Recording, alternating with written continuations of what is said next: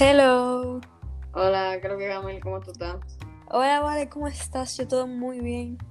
Yo también. Me alegro, me alegro. Bueno, señores, hoy estamos en el primer episodio de Punto de Equilibrio. Camil, ¿di algo?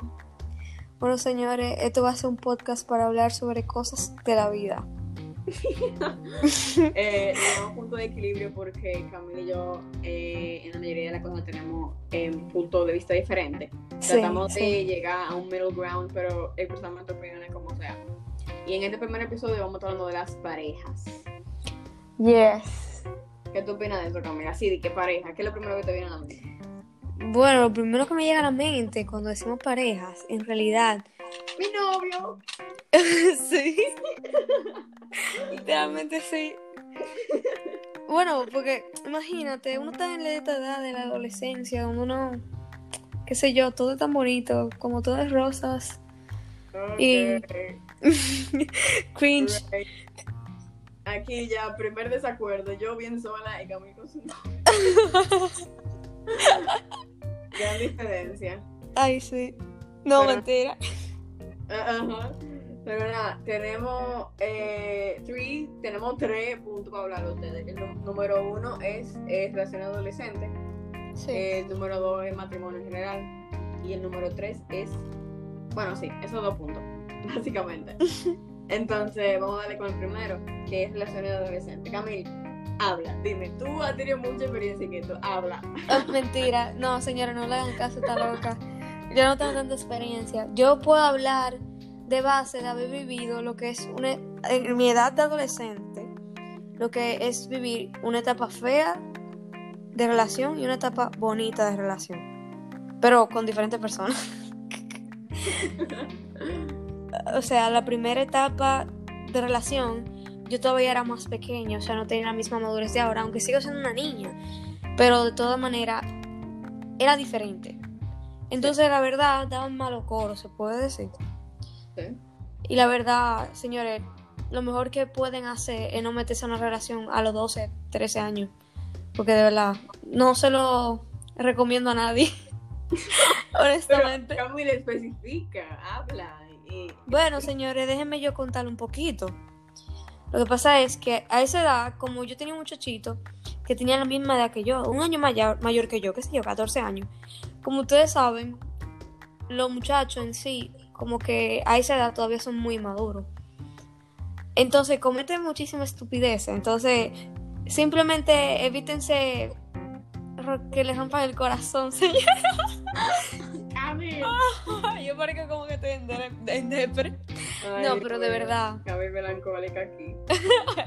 No, señores, pero de verdad, no, lo que le voy a contar, que a esa edad los carajitos están en chercha y en verdad no están nada serio y lo que hacen es que cuando uno se compromete, de verdad, él no está igual comprometido que tú. Esa es mi opinión para una relación de 12 a 13 años. Porque los carajitos no piensan así, o sea, para mí. Una relación de 12 a 13 años es como que una porquería, o sea, de verdad. Exacto. Es, es que no es una relación, es un, un fling, man, o sea, dime. Exacto, literalmente, literalmente. Eh, Pero ahora yo llevo. Bueno, yo me metí en una relación a los 15. En realidad fueron un poquito antes de los 15, pero como a- casi cumpliendo los 15 años. sí. Pero esa persona yo la conocía hace mucho y teníamos mucho tiempo conociéndonos. Yo sabía quién era, mi familia sabe quiénes son y todo ese tipo de cosas. Y fue diferente, ¿tú me entiendes? Cuando tú, lo primero que les voy a decir a ustedes, ¿cómo tú te sientes con esa persona, señores? No se apresuren. Las relaciones llegan solas, de verdad. Tú no te metas con alguien por estar con alguien porque todos tus amiguitas tienen novio o porque eso es la moda o porque en verdad tú te sientes sola. Señores, esa no es la solución de nada. ¿no? Yo voy a tomar nota aquí también a ver si me llega. no. No, de verdad, señores, el amor llega solo. Porque, por ejemplo, la relación, aunque fue un disparate, la verdad es algo que yo tomo en cuenta para mis próximas relaciones. Que la primera relación que yo tuve, que fue con un muchachito que la verdad era un sinvergüenza, para hablar claro. Entonces, yo siempre tomo eso en cuenta. O sea, yo nunca he olvidado las experiencias que yo he vivido desde antes. Y así, cuando yo busco una pareja nueva, yo trato de buscar todo lo contrario a esa persona, la verdad. Sí. Y de verdad, de verdad, les digo que aprovechen esa edad para disfrutar con sus amigos.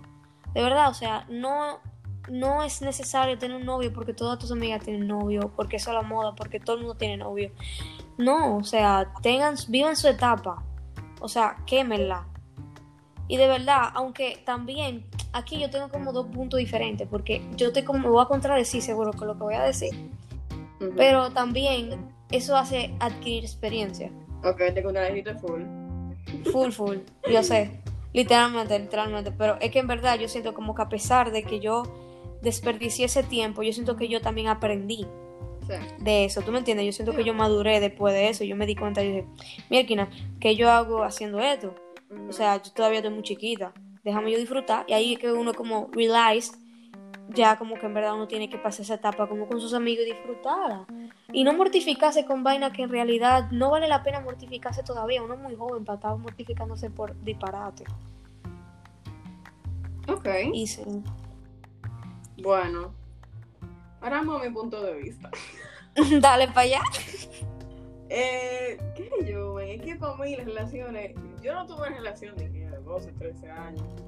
Para mí las relaciones son, o sea, eso ya se veían como un fling, como que. Sí.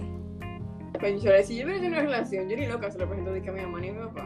Oye, ni ahora. Ay, ¿Qué- yo sí se lo llegué a contar a mami y a papi. Eso fue, mira, ay, Es verdad. Ay, no. Ay, sí. que, mí, en mi, en mi gran experiencia, tuve como que para mí eso, eso es, es un fling. Eso no es nada ni que vaina. Tal vez, tal vez ahora los, los chamaquitos se lo cojan más serio. Pero, Sí. em, pero o sea, para mí eso son ni que flings y vaina así. Sí, sí, sí, No hay que 100%. sacar en vaina. Em, entonces, ya que pasamos eso, Camil, tú hablaste un poquito ya de tu experiencia, pero vamos a detallar más en tu experiencia de ahora y en mi experiencia. Empieza. Bueno, Habla de bueno. tu experiencia de ahora o sea, de mi relación y de tu, actual. o sea, exacto, de tu relación adolescente. Eres adolescente ahora. O sea, claro, ahora en realidad esta es la etapa de que uno puede tener un noviazgo serio. Honestamente, ya 10, 15, a los 15, 16, 17, 18, ya después, para adelante de eso, es que ya uno comienza de verdad a saber lo que está en una relación, honestamente. Y yo llevo desde los 15 años estando en una relación con una persona que es súper increíble. Y sí, aquí tengo que aclamarla porque es una persona de verdad que no tengo palabras para describirla. Shout Y- out, Miguel. Ajá, Miguel aquí. Ah, sí. Bueno, el punto es que en realidad yo siento que aunque yo soy muy joven, yo siento que yo pasé como tú, yo no sé si tú sabes lo que es esto, como la tres etapas del amor. Ok, ¿cuáles son las tres etapas del amor?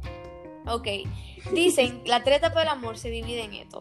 Al principio todo es mariposita, todo está muy lindo, todo está súper bonito. Y, ajá, todo es súper feliz.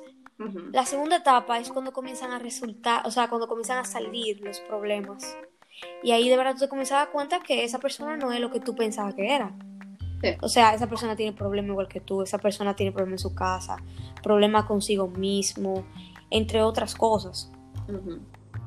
Y la tercera etapa es cuando tú comienzas, cuando tú realizas que en realidad tú quieres a esa persona con todo su defecto, cuando en realidad tú sigues queriendo a esa persona a pesar de todo lo, de toda la, o sea, de todos los problemas que ustedes pasaron y los problemas que tiene esa persona personales y cómo se maneja, de todas maneras tú la quieres y Sí. se vuelve algo no tóxico. El problema de las relaciones a la adolescencia es que muchas relaciones no llegan a ese punto, porque cuando comienzan a, a la segunda fase se terminan porque no aguantan la presión o no aguantan ese tipo de cosas y dicen, no, yo no para qué yo voy a estar en esta vaina, ¿tú me entiendes?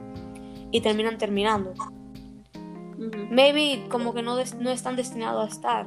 Ya, yo soy como una cringy, pero nada, no importa. Sí. sí, no, yo no sé si, ¿qué pasa? Ay, qué loca, por favor. no, pero en realidad, yo tengo, qué sé yo, tres años saliendo con mi novio. Ujú. Y yo, yo siento que yo he pasado por esas etapas ya. Y yo siento que yo estoy en un punto que en realidad yo lo quiero como él es. No por la imagen que yo tengo de él, ni por lo que yo creo, sino por, o sea, sino porque en verdad yo lo conozco. Y con todos sus defectos, yo lo quiero igual. ¿Tú me entiendes? Y ahí es la etapa que muchas relaciones no llegan a la adolescencia. Y esa, en realidad, es la mejor etapa de la relación. Ay, Camille, qué clingy. Cállate. Ay, Dios mío, qué linda tu experiencia. Sí, ahora cuenta la tuya. Eh, eh, yo tuve una experiencia con, con, un novio, pero fue, fue hace pila, fue en, yo estoy ahora mismo en 11, fue en noveno. Y, o sea, nada que digo, estaba en mi curso, yo estaba con él. Eh, yo, yo entiendo que fue algo bonito, pero no sé, yo no hay que. Las cosas no resultaron. No, hay que. No sé. No creo que yo estaba preparado a tener un novio, ni que tenía que tener un novio. Yo no, yo no quiero tener un novio ahora Es que la verdad, a nuestra edad hay, un, hay una cierta presión con eso. ¿De que tener novio? Sí. Mm, sí. O sea, como que, ay, sí, todo el mundo tiene novio, fulana tiene novio, eh, cosa tiene novio, yo quiero un novio. O sea, como que tú comienzas a sentir como que tú tienes que tener un novio. Porque todo el mundo tiene un novio. Sí. Y eso es pila de tóxico, porque en realidad eso no funciona así. O no debería funcionar así, mejor dicho. Sí. O sea, bueno. Es que yo no creo que todo el mundo, como que, bueno. Pero di tu opinión, muchacha. que me trago. ¿Qué es yo? No sé, yo no tuve novio por tenerlo, yo, ¿qué es yo? Nada más lo tuve. No fue que yo sentí ninguna presión ni nada. Por lo menos tú no sentiste la presión. Sí. Pero tú aprendiste de eso. O sea, esa experiencia que tú tuviste. Aprendí a no volver a tener novio. Ay, vale. no, yo, yo mira, yo, es que yo no quiero bueno, mira, yo que te, que yo te conozco en esa etapa, yo siento que literalmente, obviamente tú has crecido y por eso tú has madurado, pero yo también siento que tú has madurado en ese aspecto. O sea, como que tú te aclaras que en realidad tú no vas a tener una relación por tenerla, o sea, eso no está bien. Tú prefieres esperar a que de verdad aparezca algo que de verdad te interese. Sí. Y como no ha llegado, tú todavía no lo estás buscando. ¿Tú me entiendes? que no se busca, te aparece. Literal. Tú simplemente tienes como lo que tú quieres, claro. Ok. Déjame yo anotar para yo. Sacar mi papel y lápiz. De verdad confía, de verdad confía. Aquí lecciones de una novia a una soltera. bueno, Camille, yo, yo, creo que abarcamos bastante este tema, nuestra experiencia y lo que pensamos, básicamente, porque es un podcast de opinión. Claro, literalmente. Em, no, no, somos, no somos ni psicólogos ni eh, educadores de ningún tipo, así es que no se lleven tanto de uno. no, uno está aquí para contar lo que, lo que ha vivido, ¿entiendes? Sí, exacto. Pero no, ahora, como ya hablamos bastante de esto, vamos a pasar al segundo tema, que es el matrimonio. Camille, ¿tú te casarías algún día? Porque yo no creo que yo me casaría. Mira, antes de pasar ese tema de si yo me casaría o no, a mí me preguntan mucho. Me lo preguntan de que cada vez que hablo de mi novio o cada vez que me preguntan sobre él. ¿Tú te casarías con él? ¿Tú crees que tú te, vayas, tú te ves casada con él? Es que, señores, yo soy muy joven para yo pensar con quién yo me voy a casar todavía. Yo no sé si yo me voy a casar con él. No lo sé. Yo sé que él tiene las cualidades que yo busco en una persona. Simplemente eso. No sé si para un futuro yo cambiaré de opinión o lo que sea. Ojalá que no. Pero no lo sé. No puedo. Ese tipo de preguntas no me la hagan. No se la hagan a nadie. De verdad, es desagradable. O sea, yo no sé si me vaya a casar con él. Y de verdad. O sea, tú estás muy joven para estar pensando en matrimonio. No es por nada. O sea, full tu decisión si tú te quieres casar a los 18. Pero yo, por, por mí, o sea, por lo que yo pienso, yo me quiero casar. Si me llego a casar, porque igual que tú, Valentina, no sé si me llega a casar. Si me llego a casar, sería como a los 30 años o, más vieja de ahí. Yo creo que e, eso de casarse no es lo que tú piensas, como tú dices. Y no como que algo espontáneo, pero como que tú quieres tanto a alguien, you want to commit to that person. Tú quieres estar con esa persona. Mi ideología, mi pensamiento va en contra de eso. Como que yo entiendo que casarse con alguien, como que yo comprometerme a alguien, algo muy, muy fuerte. O sea, Sí. mí- imagínate que yo me divorcie de él. Dime, ¿quién me parece divorcio? Ese, ese es mi miedo. Ese es mi miedo también. Como que casarme y después quererme divorciar. Ay, ¿Te no. No, Eso debe ser lo peor. Bueno, mi papá y mamá están divorciados, imagínate. No, me también. Tú ves cómo la vida. Ah, Ay, no. No, pero de verdad, no se casen joven. O sea, traten de, de- quemen todas sus etapas porque, por ejemplo, hay mucha gente que se casa joven y cuando ya terminan de divorciarse o lo que sea, sienten como que no quemaron su etapa de soltería o sienten que no quemaron su etapa de juventud y comienzan a vivirse la vida loca después de viejo. Conozco muchos casos. Así que quemen primero lo que tengan que quemar y después cásense. Y si no se quieren casar tampoco, no obligado. Pero ¿y si que se somos- quieren casar? Bueno, si se quieren casar, cásense también. O sea, Señores, señores, ustedes lo sienten, si quieren casar, cásense. exacto, ya, eh, como ustedes quieran. Y mi recomendación, como mi experiencia personal no calificada para nada, pienso que no se casen tan jóvenes. O sea, no se casen a los 22, 23, no, por ahí no, se casen después de los 26 si quieren. En mi experiencia, de nada, digo yo. Ay, Dios mío. Pero, Camil, yo te quiero preguntar algo.